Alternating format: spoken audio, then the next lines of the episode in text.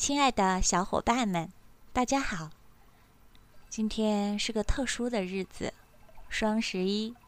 不知道小伙伴们有没有去为百亿工程添砖加瓦呢？添了多少砖，加了多少瓦呢？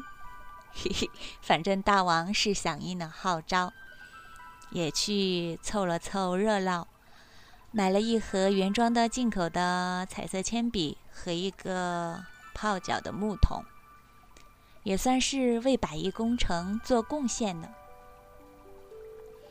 也不知道是从什么时候开始，四个一竟然成了一个人人都知道的购物狂欢节了。我挺喜欢数字一的，横竖都是一，简单又快乐。愿小伙伴们也一样，喜乐又幸福。今天要跟大家分享的是我的好朋友鱼一直在游的一篇文字——柿子。说到柿子，我才想起自个儿从来没有见过柿子成熟时结在树上的表情。第一次见柿子树呢，还是几年前在云南一个小镇上的哈尼山寨。六月的时候，柿子小小的、青色的果子，当时可是大大的惊讶又开心了一番哦。嗯。我很喜欢于姐姐的文字，总能在字里行间里看见日常生活的美，以及她对微小万物的热爱。她说：“如果我们要表达爱，仅从‘爱’这个字眼出发是不够的。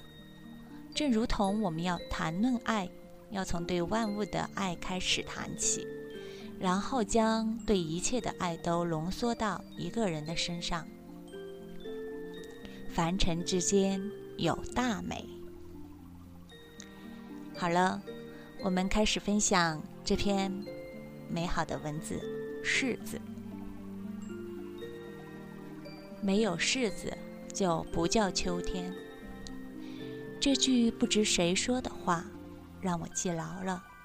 倒不是因为这句话有理有格，而是因为话里面有自由。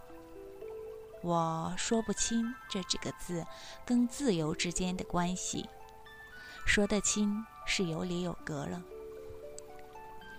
有一年暮秋，跟朋友去了一处海拔一千两百多米的小山村。蜿蜒的公路穿过竹林、梯田和山溪，到达公路尽头。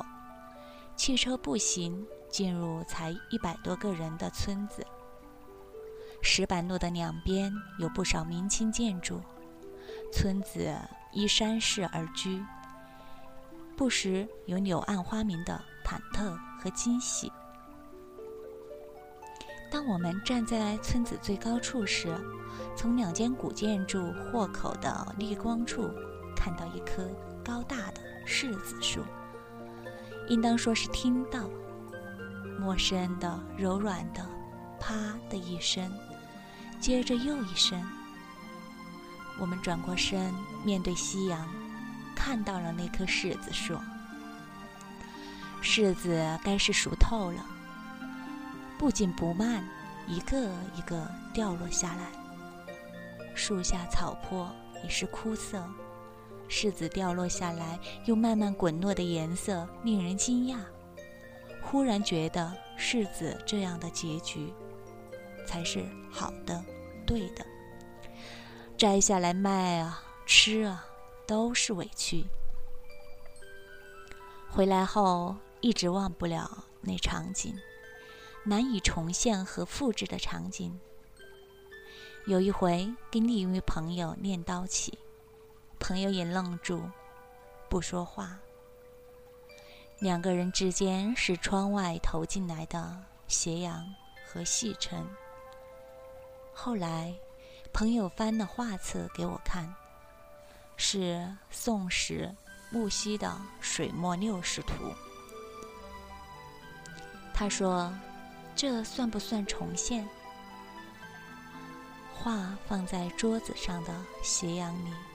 水墨的柿子颜色变深，好像它们刚刚从山顶的大树上掉落下来，沿着枯草的斜坡，滚到画面这个位置。